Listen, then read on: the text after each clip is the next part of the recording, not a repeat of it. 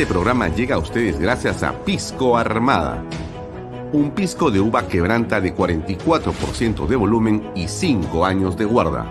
Un verdadero deleite para el paladar más exigente. Cómprelo en bodegarras.com y recuerde, tomar bebidas alcohólicas en exceso es dañino.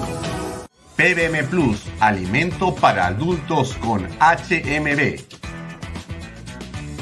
proteínas, vitaminas y minerales con HMB. Vainilla y chocolate, que ayuda a mantener la fuerza de los músculos. Visita pbmplus.pe y síguenos en Facebook como PBM Plus y en Instagram como arroba PBM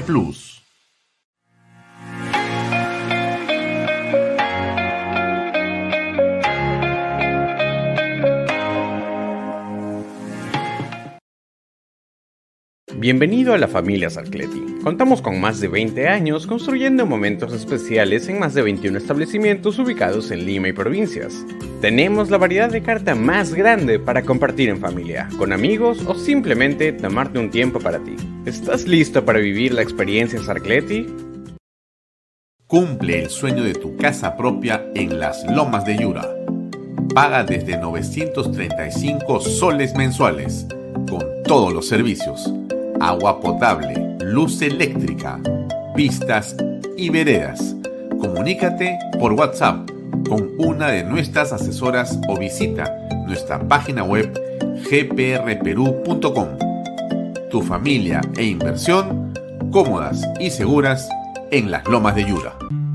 Indupark, lotes industriales desde 300 metros cuadrados. Págalos en 6 meses sin intereses. Indupark Crece con los expertos en desarrollo. ¿Qué tal amigos? ¿Cómo están? Muy buenas tardes. Gracias por acompañarnos.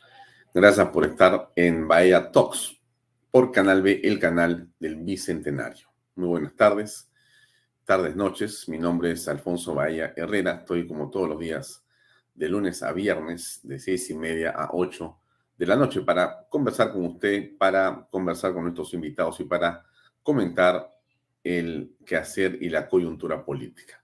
Nos puede seguir por nuestra plataforma, que es no solamente eh, creciente, sino que es una plataforma que ha ido, digamos, desarrollándose gracias a la ayuda, a la colaboración de muchas personas, a las cuales yo les agradezco de manera muy especial por su colaboración, por su fe en este proyecto, que ya no es un proyecto, que ya es un medio de comunicación que es Canal B. Muchísimas gracias a todos los que nos ayudan de manera desinteresada y que apoyan básicamente tener un medio de comunicación donde se pueda decir, donde se pueda hablar, donde podamos sostener posiciones eh, absolutamente claras y en defensa de la vida, de la familia, de la institucionalidad democrática de la inversión privada, de la libertad y del ser humano en general. Así que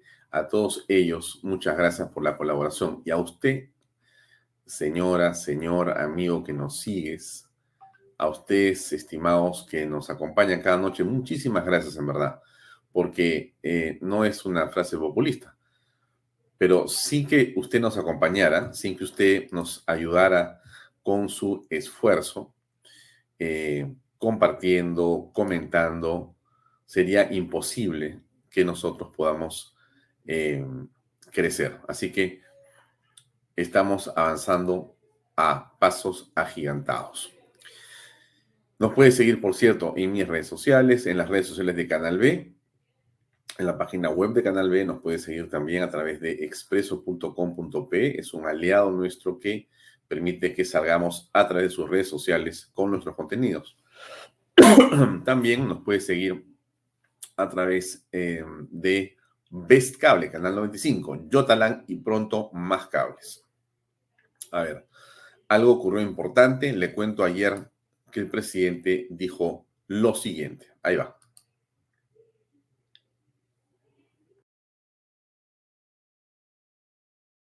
Hermanas y hermanos de todas las sangres, queridos compatriotas, Tengan ustedes muy buenas noches. el Congreso de la República ha rechazado de plano el pedido de confianza solicitado por el presidente del Consejo de Ministros, que se expresaba en derogar la ley 31399, una ley que arrebató e impide desde entonces el derecho de todas y todos los ciudadanos a la participación política de manera directa y sin intermediaciones a través del referéndum. Leyes como la devolución de los fondos del FONAVI o como la no reelección de congresistas no fueran hoy realidad si es que el pueblo no lo hubiese decidido en un referéndum. Esta ley, de manera arbitraria, nos ha quitado el derecho a ejercerla nuevamente.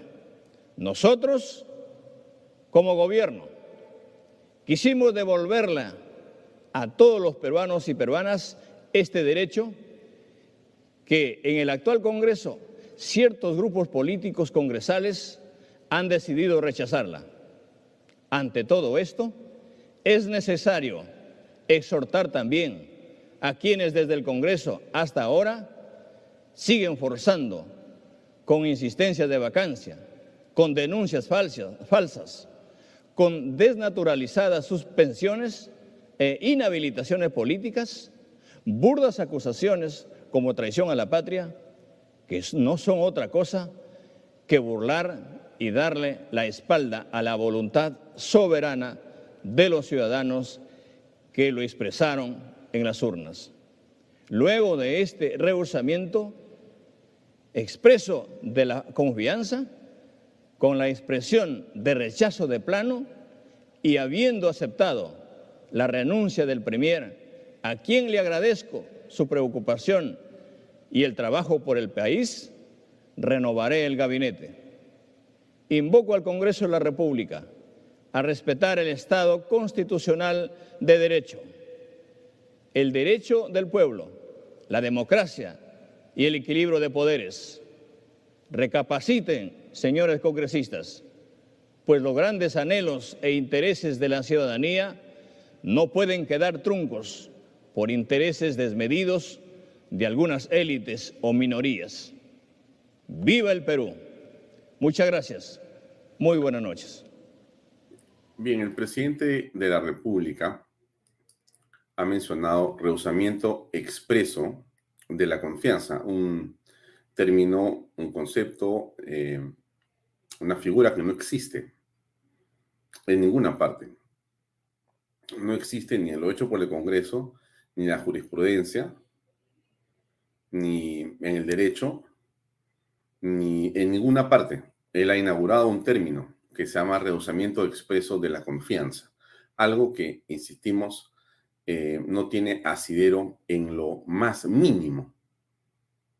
Y así el eh, ministro Salas, eh, los congresistas del lapicito, los abogados pagados por el gobierno o quien quiera que lo diga, por el hecho de decirlo o de afirmarlo, esa figura no se puede constituir.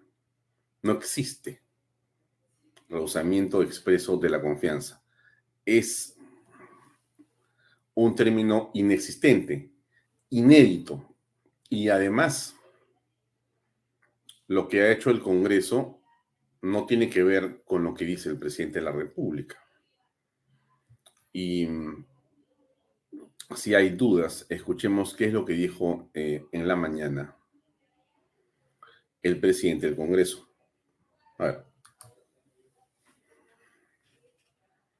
Estimados ciudadanos, respecto al mensaje a la nación del presidente de la República, debo manifestar lo siguiente. Quiero precisar que el rechazo de plano de la cuestión de confianza ha sido expresado por la mesa directiva en estricta aplicación de la atribución que le confiere el artículo 86, inciso D del reglamento del Congreso de la República. El presidente de la República no puede atribuirse una interpretación contraria a lo que señala la Constitución y el reglamento del Congreso.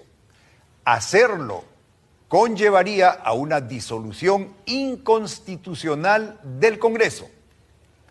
En ese sentido, conforme a la ley 31355, reitero que el presidente de la República no puede interpretar el sentido de las decisiones que adopte el Congreso. Debemos recordar que no existe la denegación fáctica de las cuestiones de confianza. En consecuencia, usaremos las herramientas constitucionales para la defensa institucional del Congreso de la República y el Estado de Derecho. Gracias. Nos queda claro y estamos seguros que a la mayoría de ciudadanos en el Perú que tienen, no sé si la palabra es capacidad de entender, pero sentido común, que lo que ha dicho el general Williams, presidente del Congreso, está absolutamente claro, no cabe la menor duda sobre lo que ha ocurrido ayer. Eh, el pedido del señor Aníbal Torres, que en ese momento era todavía primer ministro, no tiene asidero alguno. No tiene asidero alguno. Y bien, eso es lo que ocurrió y el tema queda zanjado. Zanjado desde el punto de vista constitucional y legal. Por supuesto que políticamente el presidente de la República, los ministros de Estado y la nueva Premier van a, continuar, van a insistir y van a cometer infracción constitucional y van a tener que ser, bueno, asumirán sus consecuencias.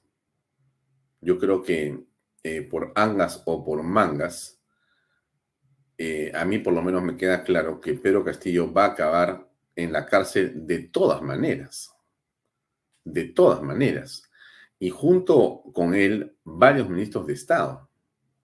Pero no hay forma que se libren, salvo que puedan eh, cerrar el Congreso o eh, dar un golpe de Estado, o en todo caso si logran escapar del Perú.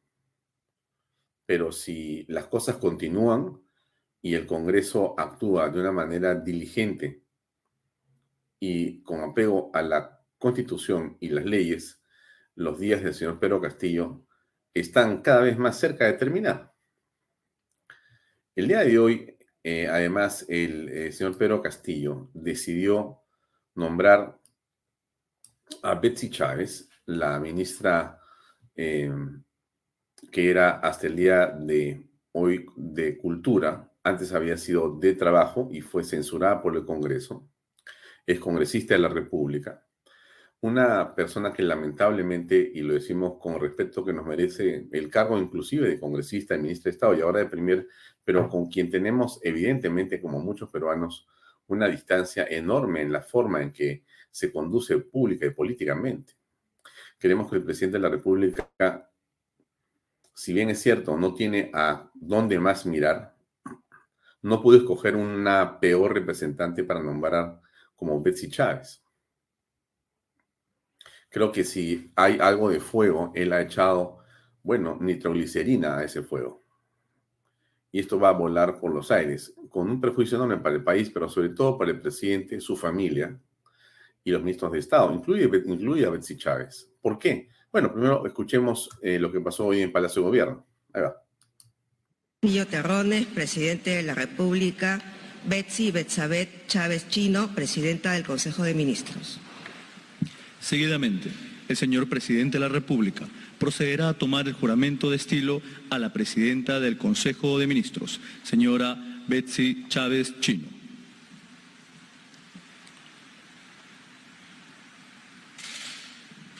Señora Betsy Chávez Chino, juráis por Dios y estos santos evangelios desempeñar leal y fielmente el cargo de presidenta del Consejo de Ministros que os confío?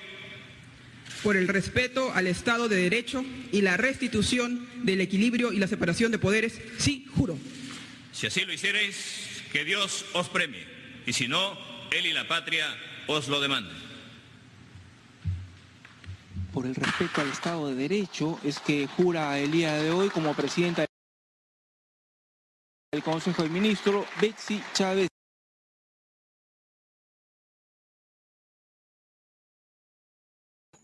Audio.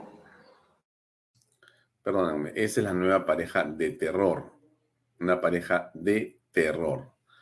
¿Y por qué decimos esto? Bueno, porque la eh, señora Betsy Chávez eh, se ha caracterizado no por tener una posición, digamos, eh, firme frente a temas determinados, porque la firmeza se puede tener, seas hombre, seas mujer o lo que tú quieras, pero lo que uno no puede ser es soez, irrespetuoso, malcriado. Y uno no debe tener unas actitudes, pues, matonescas, ¿no es cierto? Menos cuando uno pretende eh, tener algún tipo de cargo que tenga una representación y tener un mínimo de solvencia para poder llevarlo a cabo. Y decimos esto porque esta es la eh, señora Betsy Chávez hace tan solo unas horas, porque son días, pero son horas en realidad, diciendo esto en torno a una investigación absolutamente legítima, clara y constitucional de la fiscal de la Nación. Hola amigos y amigas, ¿cómo están? Ustedes saben que como todos los miércoles tenemos Consejo de Ministros, acabo de llegar un momento a mi casa para ya poder almorzar. Em,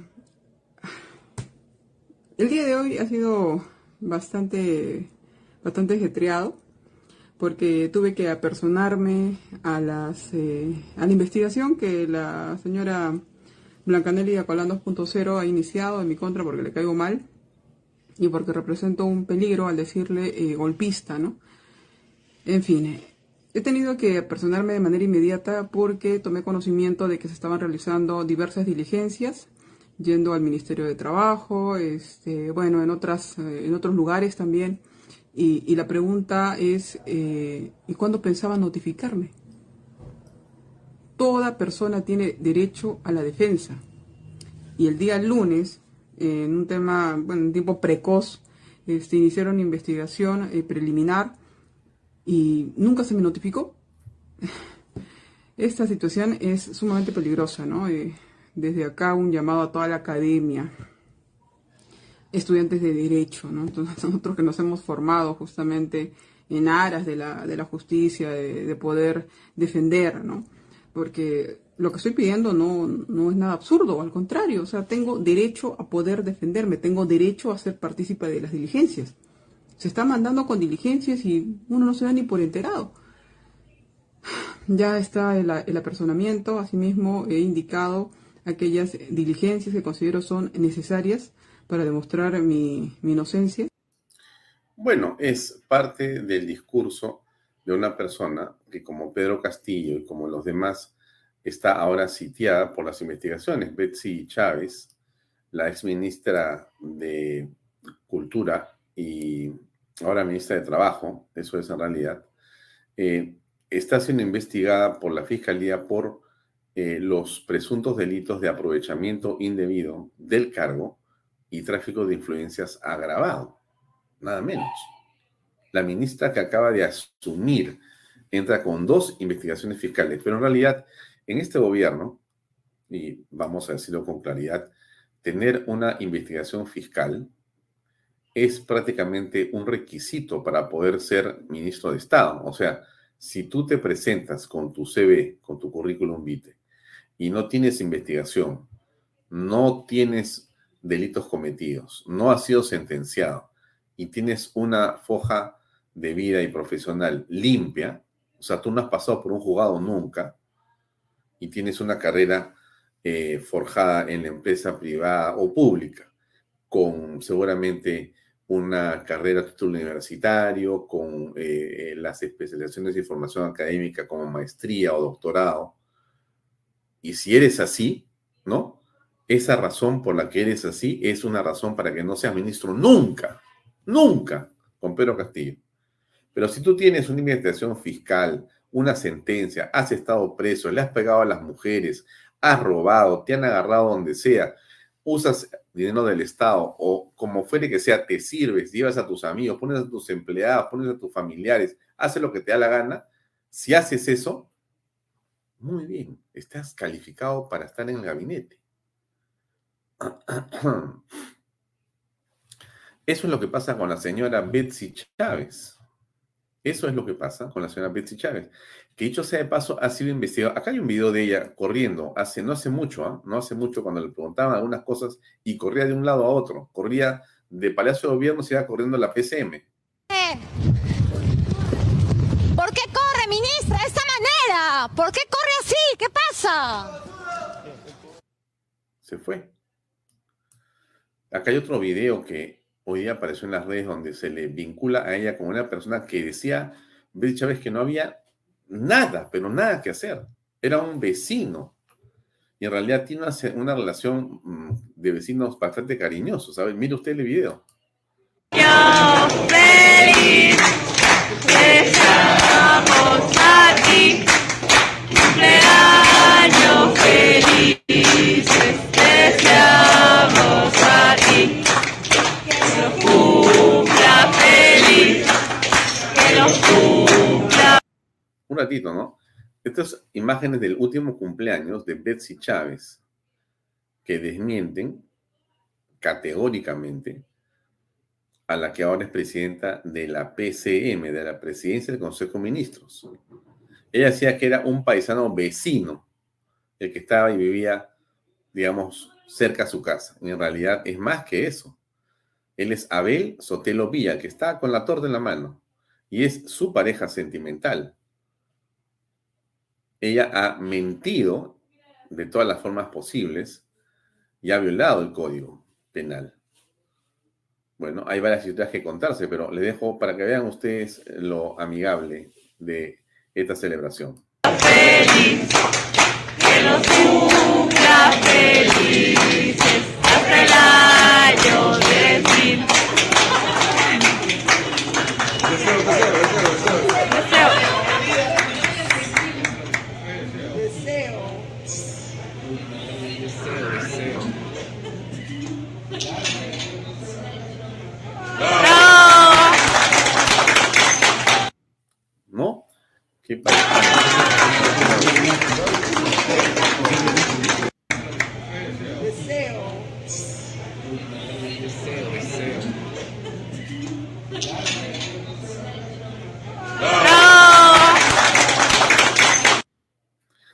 esta es eh, la imagen que además eh, está circulando por todas las redes sociales y que tiene que ver con el último cumpleaños de Betsy Chávez, eh, quien ahora es presidente del Consejo de Ministros y que según ella, la relación con ese señor que se está dando un beso en realidad no existe, ¿no? Es una invención de la prensa.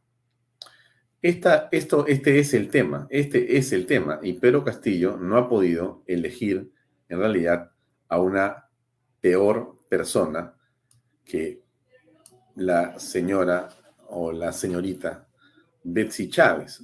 No me refiero en términos despectivos, tampoco me refiero en lo personal, no la conozco.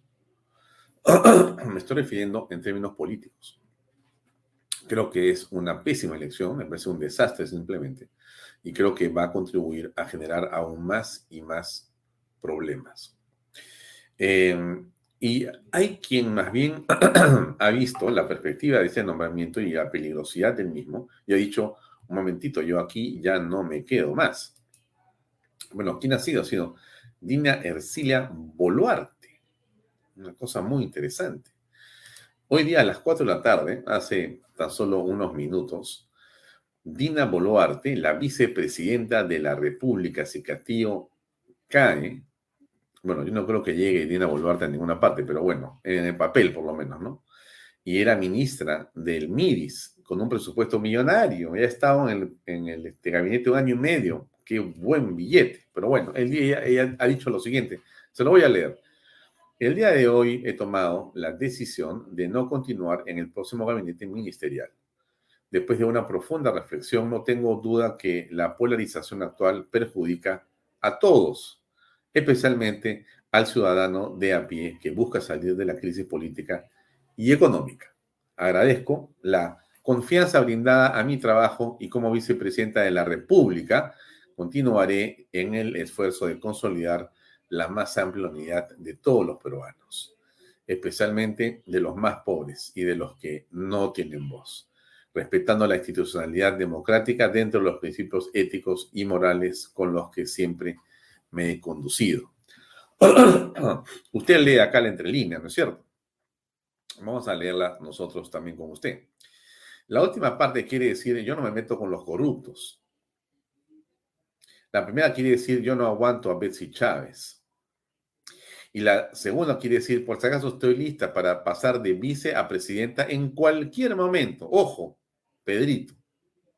Yo leo clarísimas las entrelíneas ahí, y no hay duda, el que sabe un poquito de política y conoce de lo que estamos hablando, va a decir con claridad de que va a encontrar con claridad que ese es el mensaje que está abajo inmerso.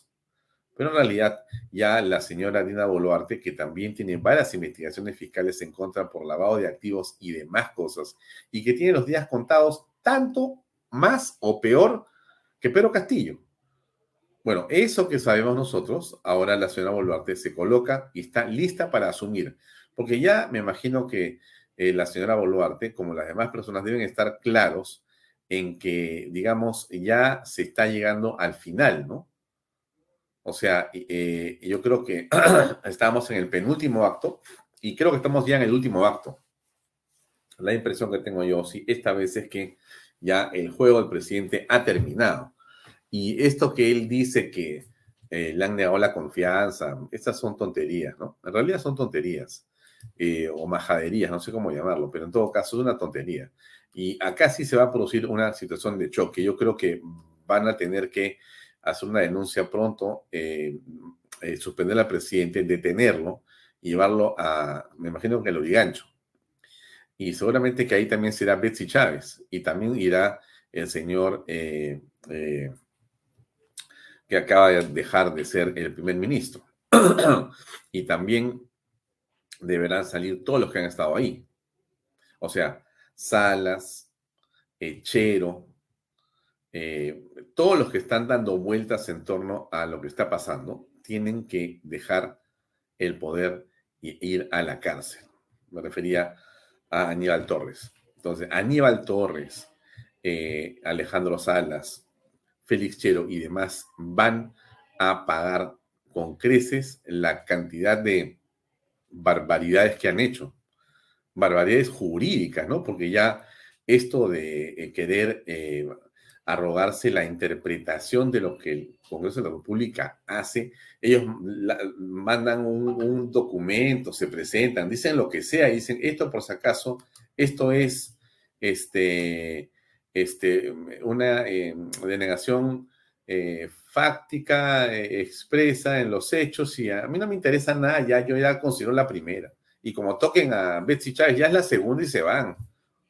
Bueno, eso no va a ocurrir. ¿ah? Yo creo que el presidente eh, está, ahora sí, ha pisado una mina muy, pero muy peligrosa y está, creo que con los días contados. Eh, tremendo.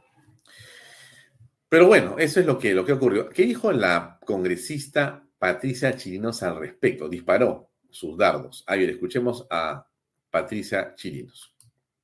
Castillo, la constitución y las leyes de nuestro país se han hecho para cumplirse. Le guste o no le guste, Usted tiene la obligación de respetarlas. No tiene por qué estar forzando interpretaciones a su antojo y conveniencia, que lo único que hacen es mostrar sus verdaderas intenciones, su ánimo golpista y dictatorial, y su intento por confundir a la población con sus mentiras, historias y fábulas. Lo que usted llama rehusamiento expreso de la confianza con la expresión de rechazo de plano no existe. El Tribunal Constitucional, el máximo ente jurídico del país encargado de interpretar nuestra Carta Magna, lo ha dicho muy claro. Así que no nos venga con leguleyadas, no se meta donde la ley no lo faculta, no pretenda usurpar funciones de otros órganos constitucionales, que eso también es delito, señor. ¿O quiere seguir coleccionando investigaciones? Le recuerdo que ya tiene 51 carpetas fiscales, pero estoy segura de que a pesar de que usted mismo sabe que está haciendo algo ilegal, va a continuar paseándose por todo el país con el dinero del pueblo, mintiendo con su discurso discriminatorio, lleno de resentimiento y falsedades, esparciendo el odio con el único fin de enfrentar a peruanos contra peruanos, porque eso es lo que usted quiere, quiere ver caos, quiere ver las calles arder, no le interesa la vida de nadie, no le interesa nuestra democracia ni instituciones, solo busca sobrevivir, ganar tiempo antes de terminar en la cárcel y arrastrar a todos los que pueda su pozo de corrupción e incapacidad. Sepa muy bien, Castillo, que los verdaderos patriotas no vamos a permitir que se destruya el país. No vamos a permitir que se le ponga una bomba a nuestra democracia cerrando ilegalmente el Congreso. No vamos a permitir que instaure la violencia y el caos y menos aún vamos a darle la mínima oportunidad de perpetuarse en el poder. Aproveche, Castillo, el poco tiempo que le queda en Palacio, porque nosotros defenderemos la patria, la democracia y la constitución con la vida si es necesario. Bueno, esta es la congresista Patricia Chirinos. Ustedes la han escuchado. Yo eh, coincido casi en la totalidad de su alocución con lo que ella ha dicho. Creo que representa a muchos peruanos este discurso de esta valiente eh, mujer. Ahora, en realidad, ¿qué está haciendo Castillo con esto? Creo que eh, si es que él ha logrado infiltrar, eh, manejar, conversar con la Fuerza Armada, hay un peligro. No para Antauro, ¿ah? no para Antauro. Antauro yo creo que sigue siendo, desde mi punto de vista, un distractor, ¿no? Que puede ser un distractor violento, que puede generar eh, por supuesto, eh, un peligro real. Un hombre que está acostumbrado a tomar las cosas por la fuerza, no por la ley, evidentemente puede ser eh, alguien disruptivo y puede generar problemas, pero no es ese el punto. Yo creo que más bien a esta hora Castillo debe estar mirando la manera de convencer a jerarcas de la Fuerza Armada para ver cómo golpean al Congreso. Y lo, y lo creo así completamente. Esto ya es sin embates. O sea, estamos a la, en la parte final de esta confrontación. Y yo espero que el Congreso se haya dado cuenta. O sea, aquí no existe la media tinta, ya no hay neutro ni hay que esperar, no hay que esperar nada. Aquí hay que acusar al presidente, hay que denunciarlo inmediatamente y hay que básicamente eh, licenciarlo, suspenderlo. Eso es una votación con la mayoría simple y mandarlo a su casa detenido.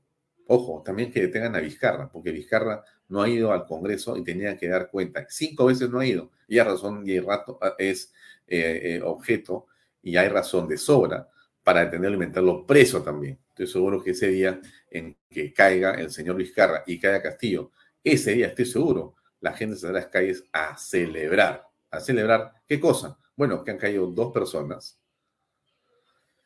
bien, pero bien discutibles, por decirlo de la manera más elegante, ¿no?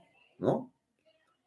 Pero bueno, entonces, esa es una parte del tema, ¿no? Es una parte del tema lo que, lo, que les he, lo que les he comentado. Hay más, por supuesto, hay más. Miren, el día de hoy, si no me equivoco, así está, pues, el Poder Judicial ordenó la detención preliminar de José Luis Fernández Latorre. ¿Quién es este señor? El jefe de la Dirección de Inteligencia Nacional. Esto es ya inconcebible, pero así le digo, inconcebible. Por eso yo le digo que ya esto está al final, ya está al muere. Porque ya si te están deteniendo al jefe latín y el jefe y se da la fuga, está, está frito. Todos son cajamarquinos. También este señor que este era comisario en la zona de Chota y el que lo puso como este, jefe Ladini ha sido eh, Pedro Castillo. Pero aquí es donde se han producido una serie de cosas totalmente graves. ¿Por qué? Porque se dice, eh, se ha eh, conseguido información de una serie de, eh, de, personas que tienen que y señalan de que esta, este señor también ha tenido que ver con el, el, tema de la compra del biodiesel, con la desaparición de pruebas, con la suplantación de personas, con la obstaculización de la justicia, obstaculización de la justicia. Todo eso ha venido ocurriendo y el señor que dice y que comienza esta lista, José Luis Fernández de la, Torre, es alguien que tiene que dar mucha explicación a la justicia en este momento. También está Hugo Chávez Arevalo, el ex, ex jefe de Petro Perú. También está Henry Shimabukuro, asesor de la DINE. Y está, por supuesto, el empresario Samir Abudaye. A ver, hoy día, pues, este es, esta es la imagen, déjeme salir de acá un ratito. Esta es la imagen de Samir Abudaye cuando lo han detenido hoy en la mañana. Señor juez, el juez es. Ahí está. Vemos en voz alta, por favor. Adelante. Yo no tengo que leer en voz alta. Yo lo voy a leer. Es, es la jueza Ingrid Lucero Estacio Soria.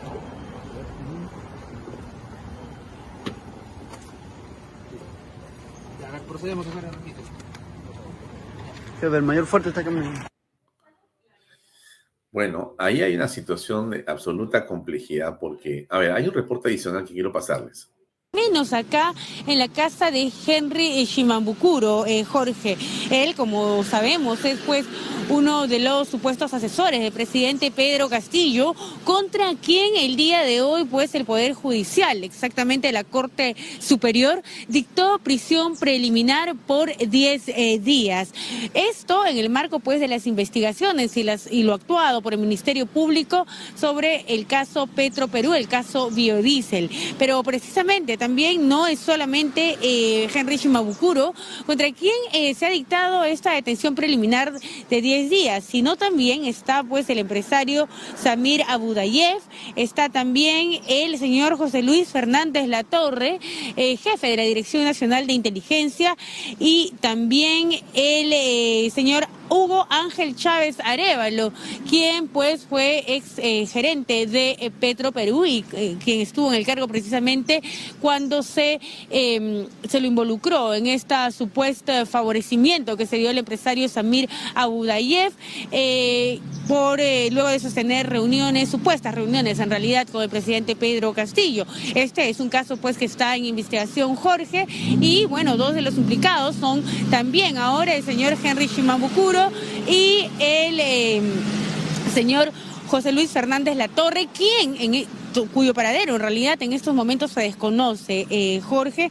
En tanto se sabe pues que eh, Hugo Ángel Chávez Arevalo eh, partió, según su movimiento migratorio, hacia el país de Bolivia.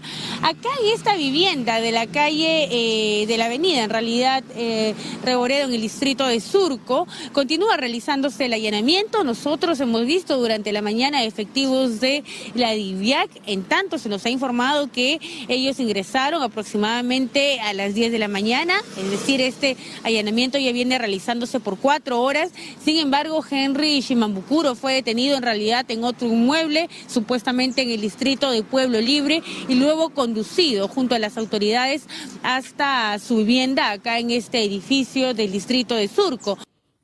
Ah, bueno, miren, esto es una absoluta gravedad, ¿no? ¿Y por qué es una absoluta gravedad? Porque estas personas estaban en el centro del poder junto con Pedro Castillo. Este era el entorno más cercano, estas eran las personas que estaban con él, a su lado, los que decidían, pero también los que han sido, de muchas maneras, personas empujados, inducidos. Pueden haber sido cómplices o pueden decidir convertirse en colaboradores eficaces y contar que en realidad por el poder que tiene un presidente de la República, ellos se vieron obligados a seguir las órdenes de qué? De ocultar pruebas, de ocultar personas y de participar sin querer, queriendo, vamos a pensar así, en delitos. Castillo a estas alturas está absolutamente fuera, fuera de control y fuera de la presidencia. Es decir, cualquier persona que le lea al presidente sus opciones, cualquier persona que lo estime, ¿no? Porque claro, hay un montón de camarones alrededor que lo que están jugando es con fuego. Porque ya no les importa, es la, yo siempre he dicho y lo repito, es la cárcel o el poder. Y en el camino no les importa lo que pueda pasar. Y esa es la gravedad de esta situación. Es la cárcel o el poder. Pero imagínense ustedes esa dicotomía. Es gravísimo esto, gravísimo porque van a, inventar, van a empujar a un hombre ignorante como Pedro Castillo a hacer cualquier barbaridad, a decir cualquier tontería, como lo que ha leído anoche. Ustedes escuchan el discurso del presidente de la República anoche y realmente dan ganas de sentarse con él y decirle, oye hermano, quédate sentado acá, ya deja esto mejor. deja esto. ¿Por qué? Porque no puedes ni leer lo que estás diciendo, no sabes lo que estás diciendo, no comprendes la gravedad, ni la estructura, ni nada. O sea, este es un hombre que simplemente no sé cómo, cómo, cómo llamarlo. Hasta, hasta Dina Boluarte, si ya te deja Dina Boluarte porque estás pues ya hasta las patas. O sea, si una acusada, investigada, de lavado de activos se aleja de ti, ¿cómo estarás tú? Y claro, cuando ha entrado Betsy Chávez es un desastre, porque Betsy Chávez es básicamente nitroglicerina. No tiene formas, no está dispuesta a hacer nada sino a volcar su ímpetu, y pero también su resentimiento con diferentes instituciones y personas. Es impresionante. Es, va a ser, yo creo que una de las, eh, eh, digamos, eh, presidencias del Consejo de Ministros más efímeras, más escandalosas y más recordadas en la historia del Perú. Por, lo, por lo, el desbarrancamiento de un Estado. O sea, si tú vas a acordarte de Betsy Chávez, porque con ella, ella queda sellada, pero para siempre con estas barbaridades, ¿no? Vamos a ver los siguientes movimientos, porque esto que ella ha estado haciendo, eso que el novio, eso que la, la, la, que se, corre de la prensa, que insulta a la fiscal de la nación, todas esas cosas, todo eso queda apuntado y registrado. Entonces, estamos frente a este hecho que ya, y, Dina, que dice, yo ya no quiero saber nada. Mm, he, decidido no continuar en el próximo gabinete ministerial. O sea, ella ha decidido. O sea, ella puede decidir quedarse o no quedarse. Fíjense ustedes la arrogancia esta mujer. ¿eh? eso no es arrogante. es que, miren, e, el poder, el poder siempre eh, permite hacer conocer a las personas, cualquier poder, ¿ah? el poder mediático, el poder, este, el poder económico, el poder político. Ah, no es tremendo. Y si usted lee aquí, miren, el día de hoy he tomado la decisión de no continuar en el próximo gabinete ministerial. Ella hace lo que le da la gana, ella se queda o se va. Dijo, bueno, si tú quieres, Pedro, que estate con Betsy, quédate con ella, yo me voy. Porque ella no se puede ver con Betsy Chávez. Si usted se ha dado cuenta, las miradas son de dos cobras que se miran así y se van a matar. Y eso, esto era evidente. O sea, y Pedro Castillo ha optado por esta salida de Betsy Chávez para ir en contra de Dina Boluarte. O sea, lo que estamos apreciando aquí es el resquebrajamiento. Por eso le digo yo, esta es la parte final. La parte final. Acá se va a producir algo en los próximos días u horas de una manera radical. Después de una profunda reflexión, no tengo duda que la polarización actual perjudica a todos. Ya, la actual, o sea, esta polarización que ella ve, ¿no es cierto? En la que, por supuesto, ella participa, pues, empujando a todos, ¿no? Pero, ok, bueno. Entonces, Dina dice, esto que yo veo, ¿no? Perjudica.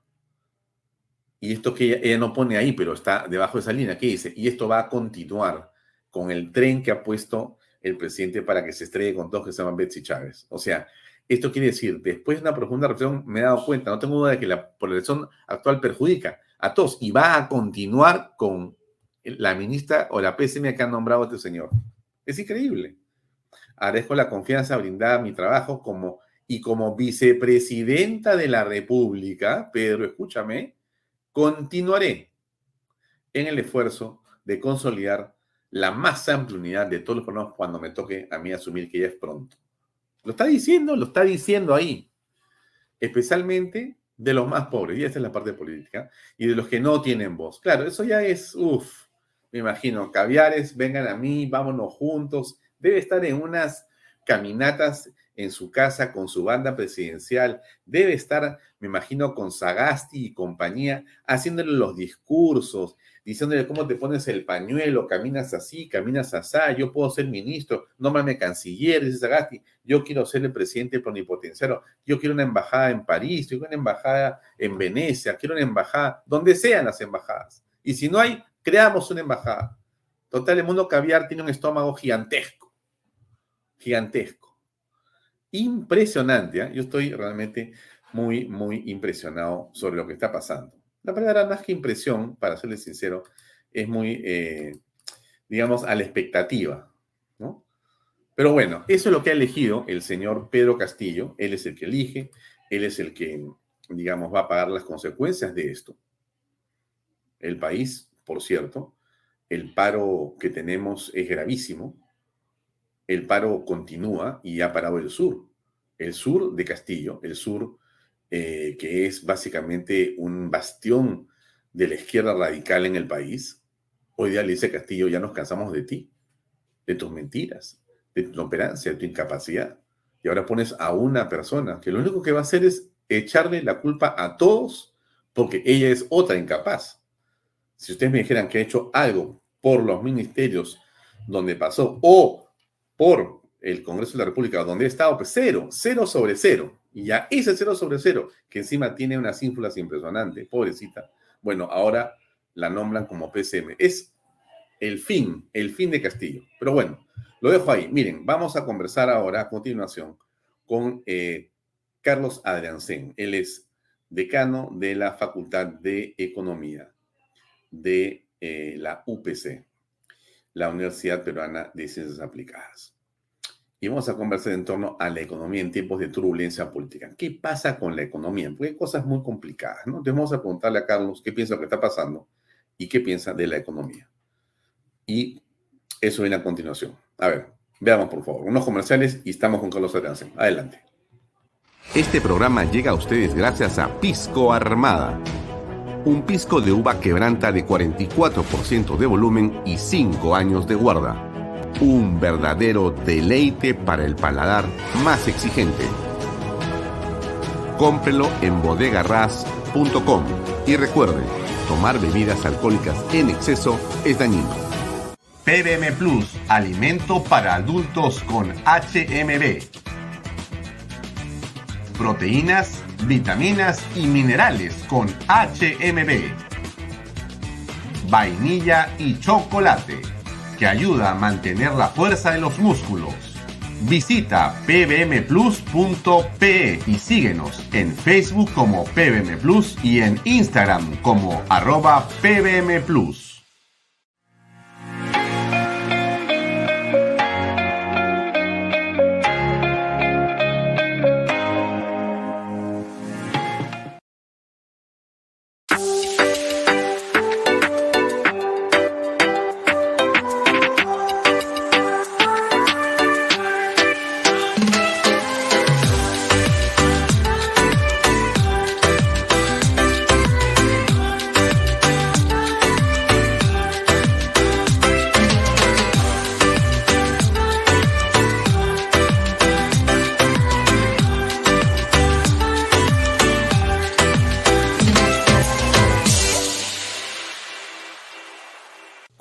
Sueño de tu casa propia en las lomas de Yura. Paga desde 935 soles mensuales, con todos los servicios, agua potable, luz eléctrica, pistas y veredas. Comunícate por WhatsApp con una de nuestras asesoras o visita nuestra página web gprperú.com. Tu familia e inversión cómodas y seguras en las lomas de Yura. Indupark, lotes industriales desde 300 metros cuadrados. Págalos en 6 meses sin intereses. Indupark, crece con los expertos en desarrollo.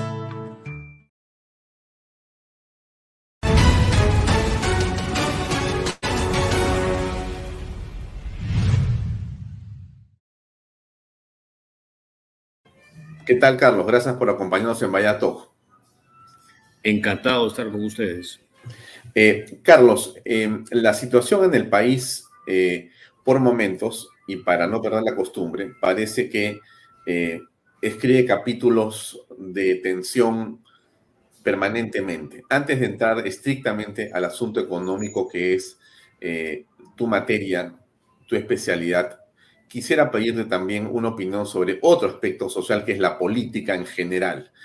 ¿Cómo aprecias en este momento lo ocurrido en las últimas horas con respecto a eh, eh, la situación en la que el Congreso decidió eh, no continuar y más bien señalar que esta solicitud, este pedido, esta propuesta de el eh, ex primer ministro es improcedente y queda fuera de lugar y que el propio TC haya, por otro lado, eh, confirmado también una posición que complementa la posición o la idea que el Congreso de la República está haciendo las cosas correctamente y que el Ejecutivo estaba descaminado. Se decía ayer que perdió 2-0. Eh, bueno, el presidente dio un discurso ambiguo, pero suficiente como para generar más incertidumbre. ¿Cuál es tu opinión al respecto? El problema actual trasciende la típica crisis de corto plazo, incluso las, crisis, politiqueras de corto plazo. Lo que tenemos hoy día es un conflicto o un intento de irrespetar la separación de poderes. Joseph Scalia, uno de los jueces más lúcidos de la historia reciente, decía que en realidad no solamente son las constituciones, sino el real cumplimiento de la separación de poderes lo que hizo en Estados Unidos que se pueda construir un enorme poder económico. En el Perú lo que tenemos es un Congreso que ha legislado y tiene antecedentes del Tribunal Constitucional sobre la materia, y un Ejecutivo que decide, como en otros países de la región, cuestionar la separación de poderes. Lo que el televidente tiene que tener claro, que la separación de poderes es fundamental para que no tengamos un dictador en palacio. Y el Congreso actúa soberanamente cuando le dice, ¿sabes qué? Las cosas son así. Que haya mucha gente dispuesta a respaldar una dictadura es usual en la historia de Perú. Miremos el caso de la corrupción velasquista, miremos todos estos casos en los que incluso se, queda esta creencia, esta creencia de que todo gobernante debe tener una mayoría congresal, debe tener el mínimo de lo que más necesita, que es la separación de poderes. Estados Unidos fue construido con congresos bochincheros. Lo mejor que puede pasarle a un país es que el Congreso, incluso el peor que me puede imaginar, no siga a la tonada que le pone el dictador. Lo que vemos es un momento de definición. Si aquí prevalece un, régimen supuestamente elegido por, una elección, se convierte en una dictadura avasallando poder eh, legislativo o no. Es muy serio para cualquier analista.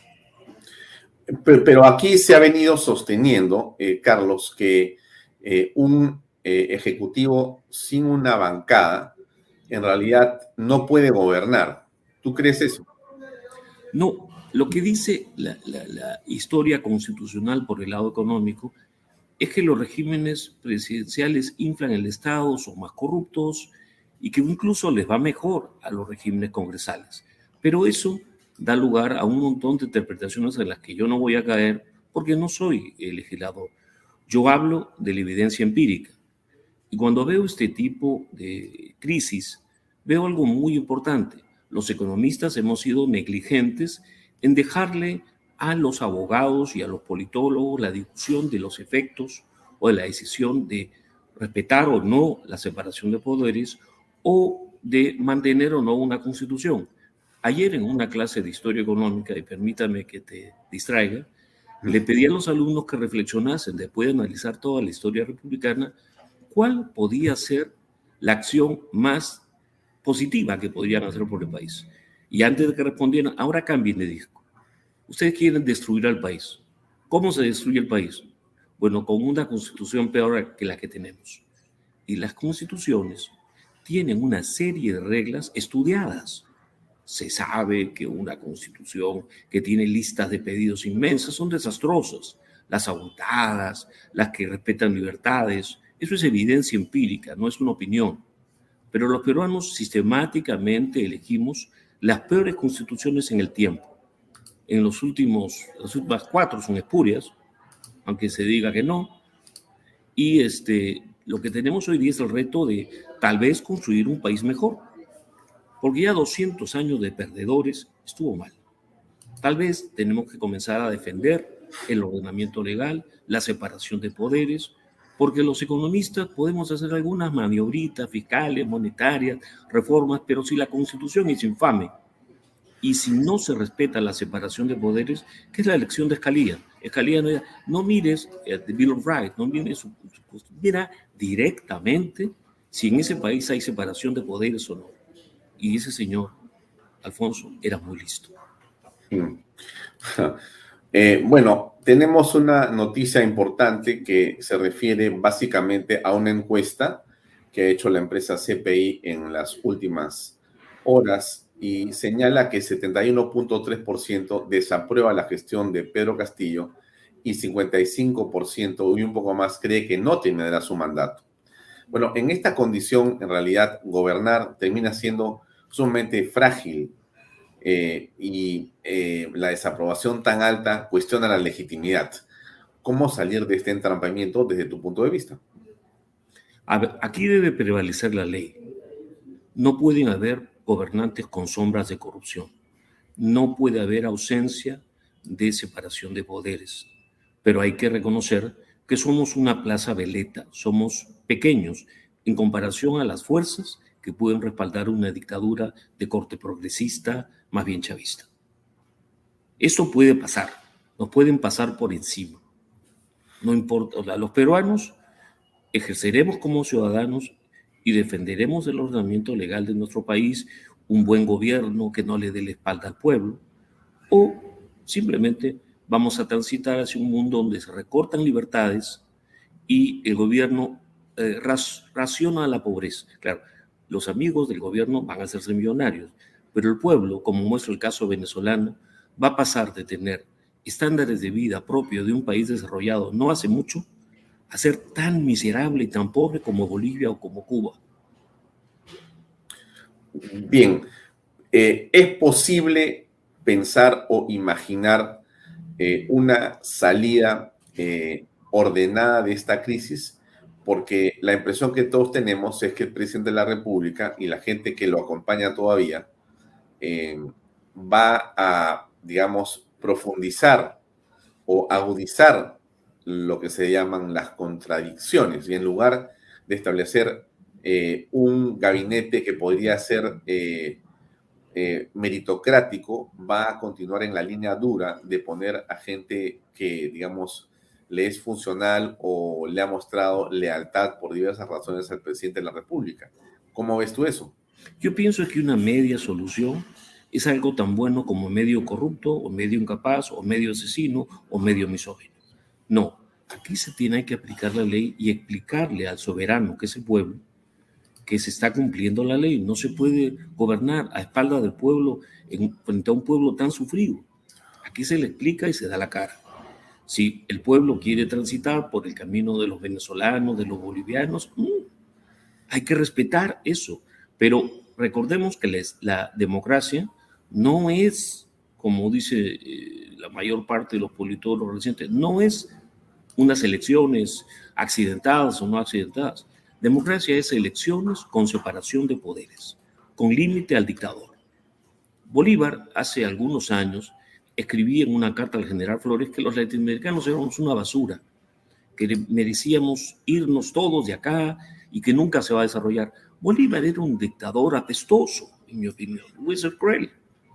Y ese dictador, después de 20 años de fracaso, hablaba así de nosotros. Bueno, aprendamos del mensaje de este dictador apestoso. Hay que ir hacia un país donde se respeten las libertades eh, políticas, los derechos civiles, los derechos de propiedad y confiar en que nos podríamos convertir en otro país. Eso no lo ha hecho nadie. Fujimori cae dentro de rangos de centro izquierda. Todas nuestras tareas han, han siempre han sido medio correctas o sea incorrectas. Ya es tiempo de que los peruanos enfrentemos el Perú con más optimismo, porque lo que está pasando también da pie a cierto optimismo. No para crecimientos rápidos en los próximos días, no. Sí, ahora, para un futuro mejor. Para entrar en el tema económico eh, estrictamente eh, y contextualizarlo con lo que está pasando en el país en este momento, me gustaría eh, señalar que el paro continúa y no parece tener un fin eh, fácil de resolver. Déjame compartir eh, este video de minuto y medio donde explica lo que está pasando en el país con el paro que se produce en el centro y en el sur. Curiosamente, la zona que más votó por Pedro Castillo ahora para para protestar contra Pedro Castillo. A ver, veamos esto y después comenzamos con el tema económico. Ahí va. Día consecutivo, transportistas de carga pesada interprovincial y agricultores continúan acatando un paro nacional indefinido. En Ayacucho, decenas de vehículos siguen varados en la zona de Arizona con cientos de pasajeros que procedían de Lima. Asimismo, agricultores bloquean vías que conectan Ayacucho con Lima e Ica, con Andahuaylas y Cusco y con el Braen. Mercados de la ciudad no abrieron sus puertas en señal de apoyo a las protestas. En Arequipa se restringió la salida de buses de terminal terrestre. Pese a que algunas empresas optaron por no vender boletos, algunos pasajeros lograron conseguirlos y esperan poder llegar a sus destinos. Según autoridades de los 40 buses que normalmente salen al día, el martes solo salieron 8. En Jauja, transportistas de carga pesada continúan concentrados en la carretera central a la altura del puente Stuart. La Policía Nacional se encuentra alerta ante posibles desmanes y excesos por parte de los protestantes. Bien, ¿qué opinión te merece esta situación que estamos apreciando en el Perú? Los peruanos no conocemos nuestro país. No solamente no ponderamos debidamente que estamos en declive, no solamente en este último gobierno, pero sobre todo no sabemos que somos dos Perús. Sí, el dos Perú no son los que nos venden, el tradicional, no, no, no. Desde que hay cifras confiables, los niveles de vida, los niveles de pobreza son muy distintos en Lima y la costa sur y son desastrosos en el resto. Es como una Bolivia rica, así de pobres son el resto de las regiones peruanas, y Lima y la costa sur son como una Argentina eh, pobre, ¿no? Entonces, ¿qué hay que hacer? Para empezar, hay que transitar hacia un país que tenga fuerte estabilidad macroeconómica. Hoy día nuestra meta inflacionaria es perforada cuatro veces y decimos que estamos muy bien el crecimiento de la economía en términos por habitante no llega al 1% y está en declive, o sea, hacia abajo, la inversión está colapsando y la gente protesta con toda razón porque una de las variables que más ha caído es el consumo de las familias. Y eso es letal para gente que tiene décadas sufriendo, porque nunca hicimos la tarea de manera respetuosa con el soberano. El soberano es el peruano de a pie, cualquiera sea en sus regiones.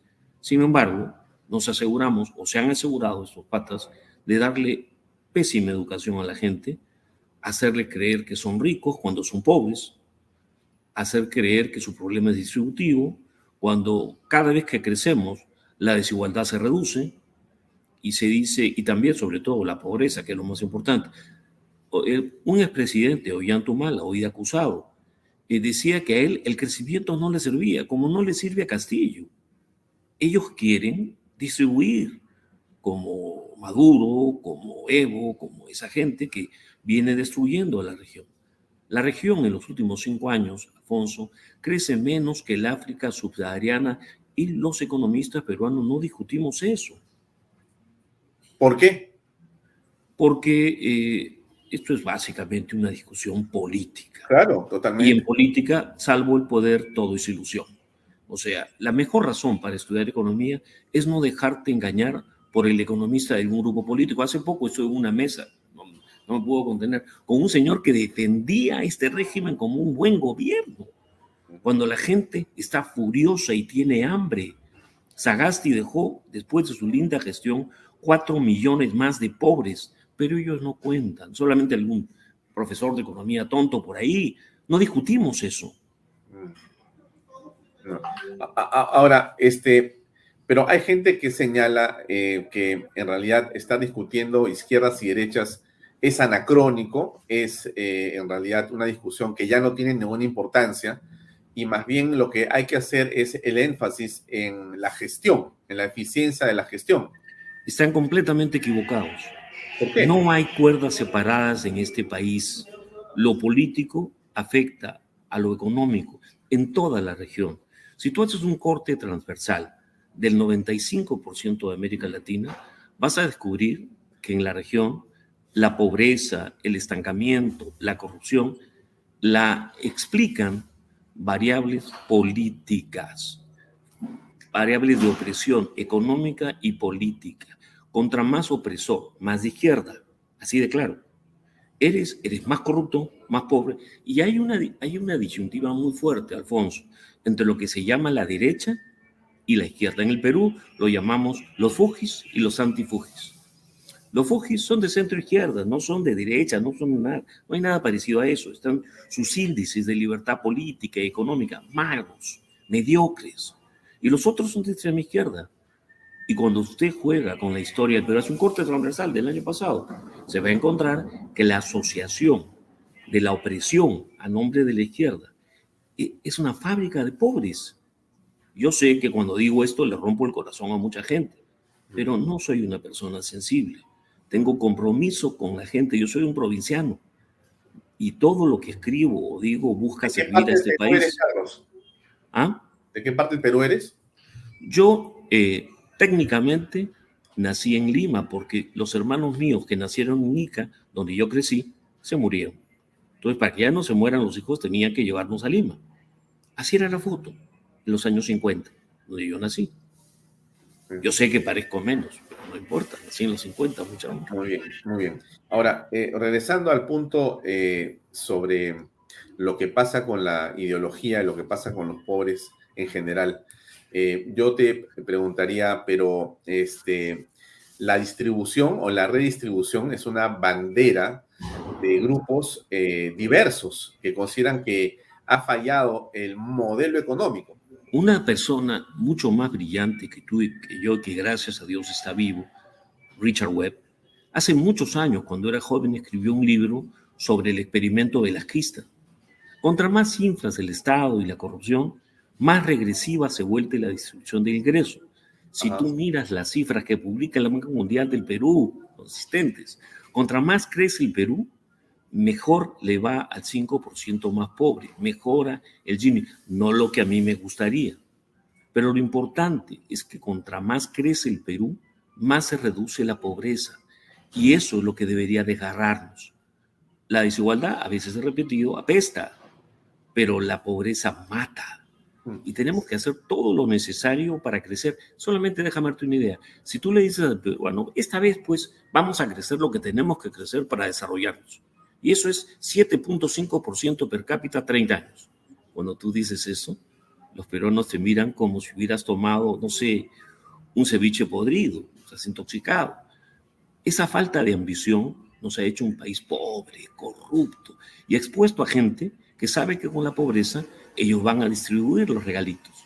A ellos no les interesa el crecimiento, como el expresidente. Ellos no se preocupan porque la economía cada vez crezca menos.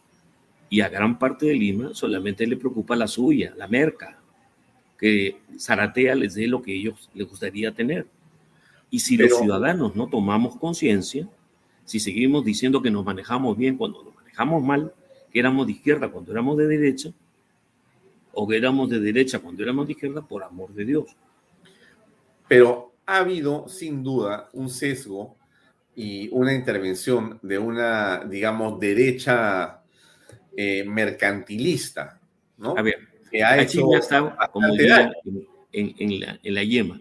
Yo cuando hablo de izquierda y derecha, respeto mucho las retóricas, retóricas lindas, que se llaman liberales. No, no, no.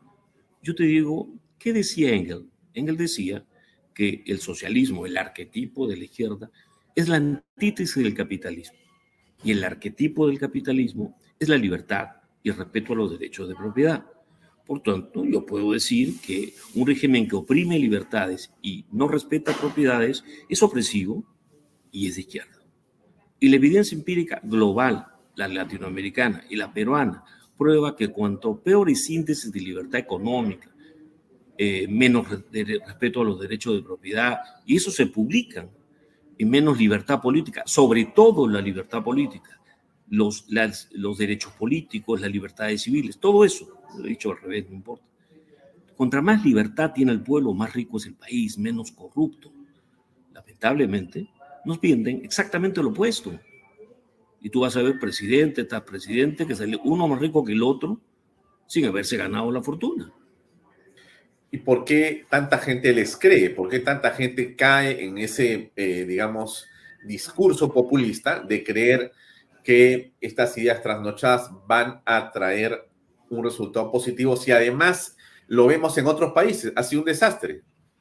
Mira, hay regímenes de izquierda en el planeta como Finlandia, Noruega, pero míralos, ¿cuáles son sus índices de libertad política? Altísimos.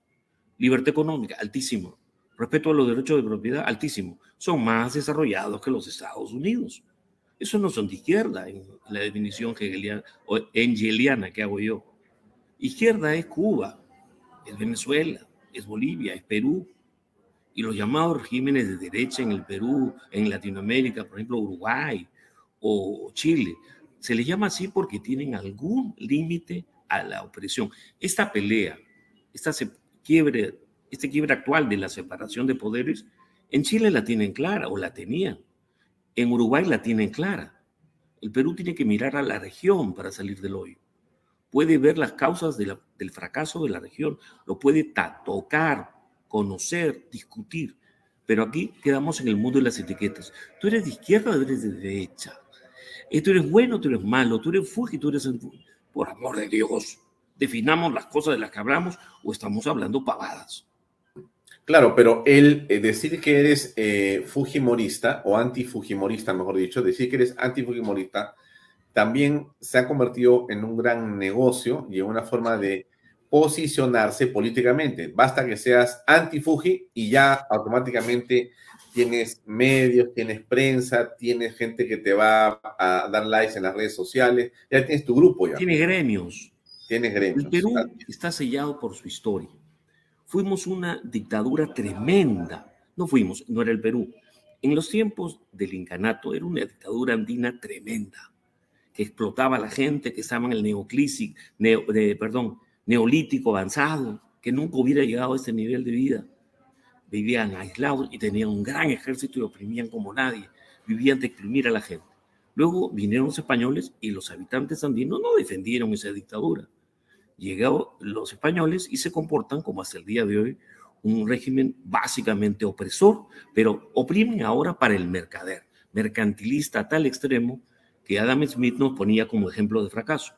En 200 años, somos básicamente una colección de regímenes socialistas mercantilistas. Bueno, ya es bueno que aprendamos que tenemos que romper esto. De los gremios no vas a esperar una toma de conciencia, van a esperar que quieran ir a Zaratea. Y de los que la gente en el gobierno, el elector va a votar porque le han dicho que es rico, y si somos ricos, y viene un señor que me dice que me va a dar todo, pues yo voy a votar por él. Bueno, hay que comenzar a pelear en este país, ejercer ciudadanía, explicarle a la gente dónde estamos, los retos que tenemos y por qué hemos caído. ¿Por qué hemos caído?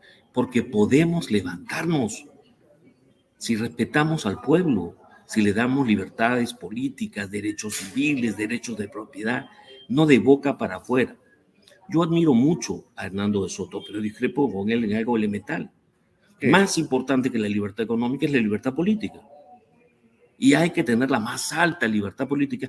Y para ello requieres el cumplimiento de la ley, de todos los atributos que publica el orden mundial, pero sobre todo separación de poderes.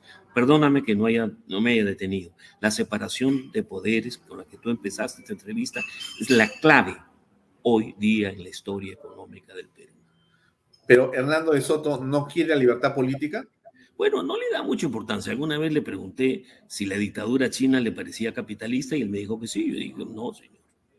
China ¿Tú crees que Hernando quiere un modelo chino para el Perú? ¿Ah? ¿Tú crees que Hernando de Soto quiere un modelo chino para el Perú? No, yo creo que, que Hernando de Soto es un tipo brillante que seguramente yo lo he sacado de contexto. Pero lo puse como ejemplo para que quien me escuche diga, ah, hasta Hernando de Soto se puede confundir, porque es fácil confundirse. Nos han hecho creer que hay cuerdas separadas, que si lo político es un poquito opresor, chi, chi, chi, no, no, no, no, nada de opresión. A nadie, ni al que se cree inca, que puede usar el avión presidencial como le da la gana, a ese se le deben de poner límites.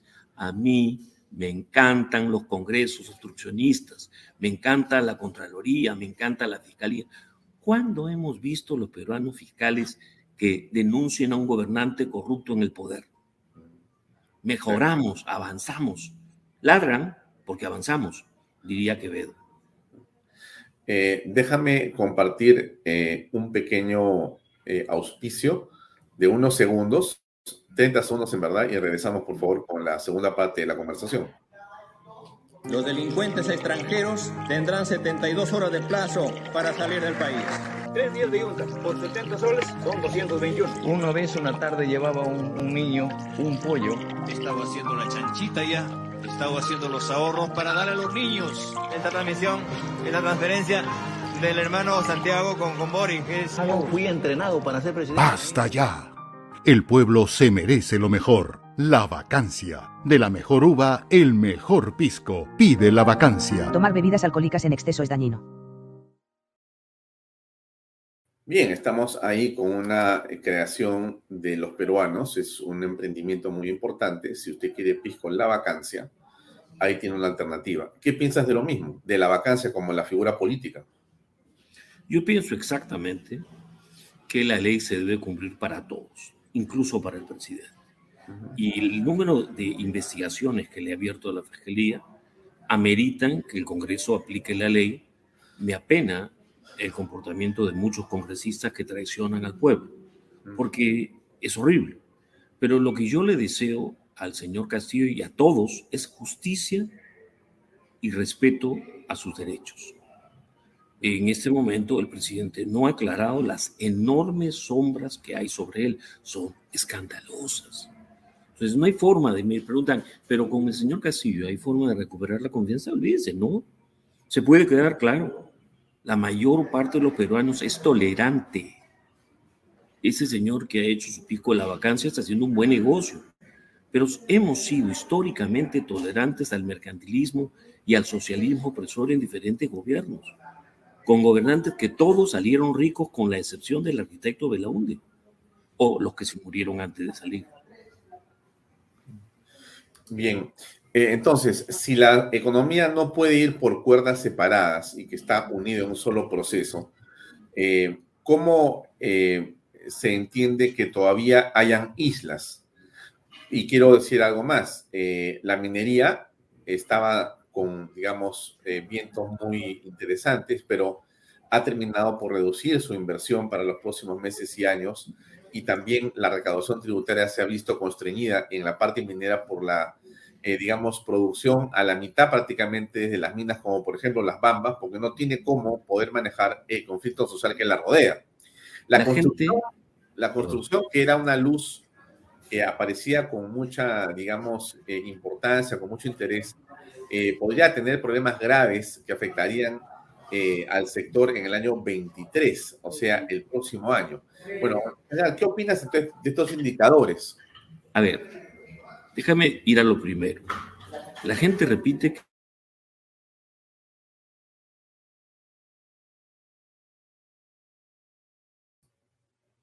aló, eh, me parece que quedó congelada la imagen o es mi impresión. Eh, vamos a esperar unos segundos para continuar con la conversación con Carlos Adriansen. Estamos refiriéndonos a eh, qué es lo que pasa con ciertos sectores de la economía, como por ejemplo la minería y también eh, la eh, construcción. Eh, pero mientras nos conectamos con Carlos nuevamente, vamos a esperar unos segundos, déjenme mostrarles nuevamente el video donde sale el presidente del Congreso de la República diciendo cosas el día de hoy. Ahí va. Solución inconstitucional.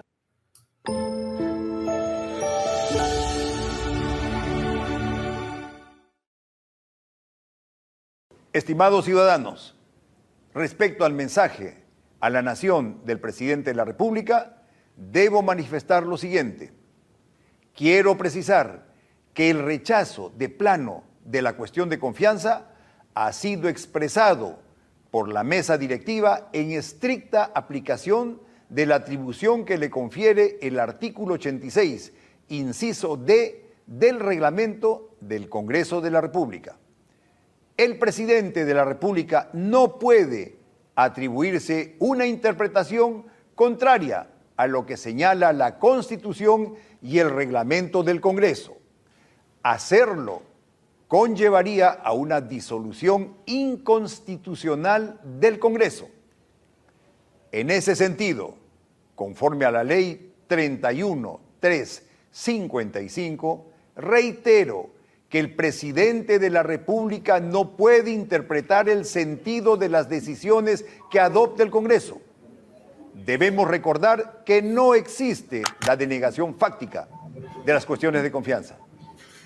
En consecuencia, usaremos las herramientas constitucionales para la defensa institucional del Congreso de la República y el Estado de Derecho. Gracias.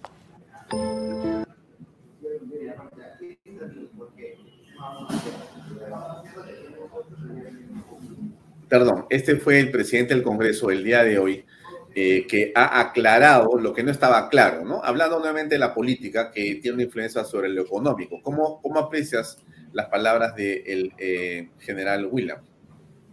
Eh, sencillamente, el Congreso o el presidente del Congreso ha actuado como corresponde aplicando la ley. El presidente debería hacer lo mismo, el presidente de la República.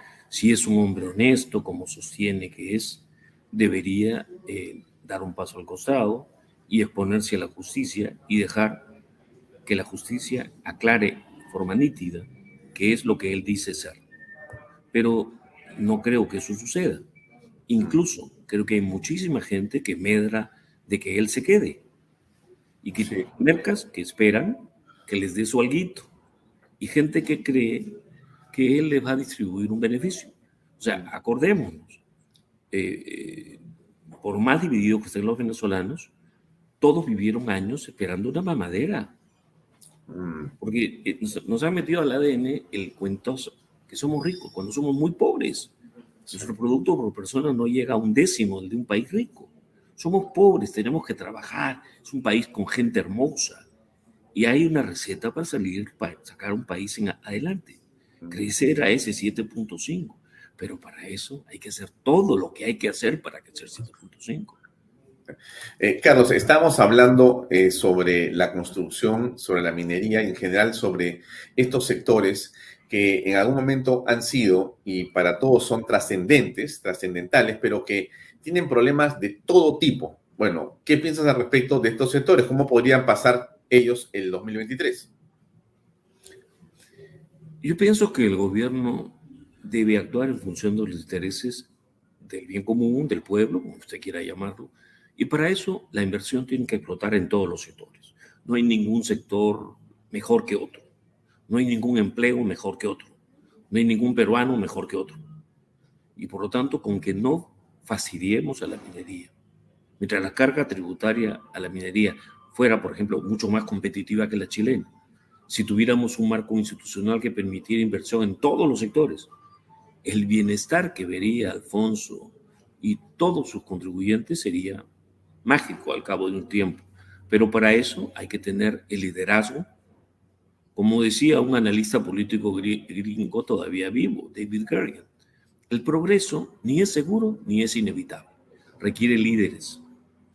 Bueno, aquí tenemos los que tenemos y no nos ha ido bien con ellos. También requiere constituciones.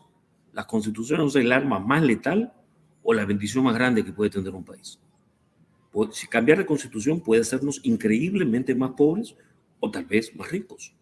Pero, más las ideas que las hacen ricas son conocidas. Pero más bien el gobierno, a través de sus voceros, señala que el problema es la Carta Magna, que la pobreza es la Carta Magna, que la justicia es la Carta Magna y que todo lo que le pasa al país es problema de la Constitución del 93. Mire, bajo todos los rinques posibles, la constitución política asociada, que debería llamarse constitución económica, asociada a mayor crecimiento, menos pobreza, más dinamismo, lejos es la espuria constitución de 1993.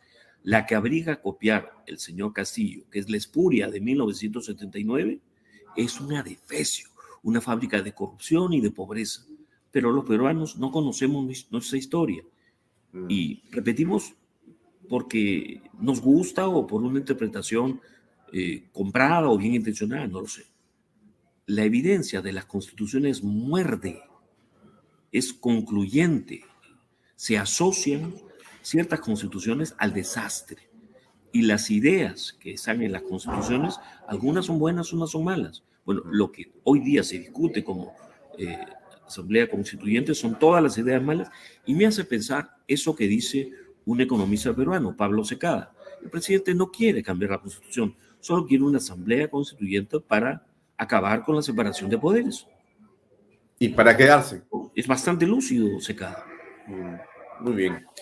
Eh, Carlos, para ir terminando, entonces, eh, a las personas que están mirando el escenario político, personas comunes y corrientes, a, digamos, los millones que nos siguen aquí en este programa, en las reproducciones que se ven después de eh, Bahía Talks, y que tienen, por ejemplo, preocupación porque no saben si invertir en el negocio, en la pequeña microempresa, no saben si comprar más material, si abrir una segunda unidad, un segundo restaurante, un segundo venta de kiosco en las calles, o si no saben si contratar más empleados para lo que viene.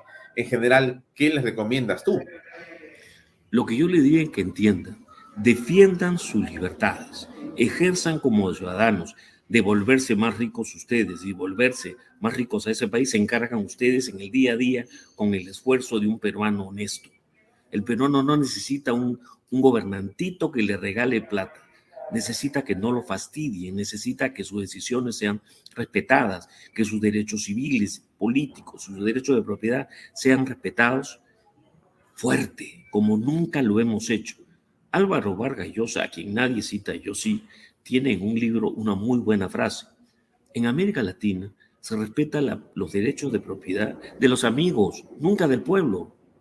Y se trata de todo lo contrario, de respetar los derechos de propiedad del pueblo, no robarle sus jubilaciones, no generar la inflación, no trabar inversiones, dar educación de calidad, no simplemente certificados. Pero sobre eso no, no puedo hablar porque trabajo en una universidad.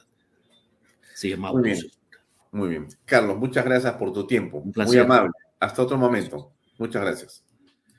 Amigos, era Carlos Adrancén, decano de la Facultad de Economía de la UPC, que nos acompañó este viernes aquí en Bahía Talks. Con nosotros será hasta el próximo lunes a las seis y media de la tarde por este medio, Canal B, el canal del Bicentenario. Gracias, buenas noches. Este programa llega a ustedes gracias a Pisco Armada. Un pisco de uva quebranta de 44% de volumen y 5 años de guarda. Un verdadero deleite para el paladar más exigente. Cómprelo en bodegarras.com y recuerde, tomar bebidas alcohólicas en exceso es dañino. PBM Plus, alimento para adultos con HMB proteínas, vitaminas y minerales con HMB. Vainilla y chocolate, que ayuda a mantener la fuerza de los músculos. Visita pbmplus.pe y síguenos en Facebook como PBM Plus y en Instagram como arroba PBM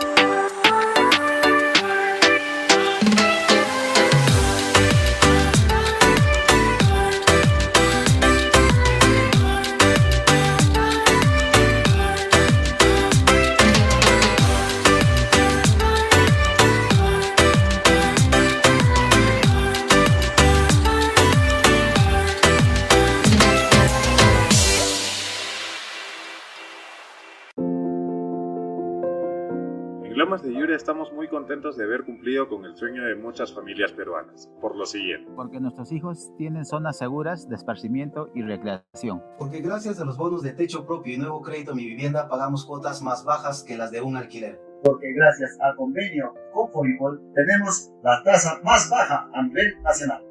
Porque nos brindan espacios cómodos y agradables. Porque contamos con los servicios básicos las 24 horas porque me permitió desarrollar mi negocio familiar. Así como estas y otras familias, los invitamos a que ustedes también formen parte de nuestro proyecto Las Lomas de Yura. Indupark, lotes industriales desde 300 metros cuadrados. Págalos en 6 meses sin intereses. Indupark, crece con los expertos en desarrollo.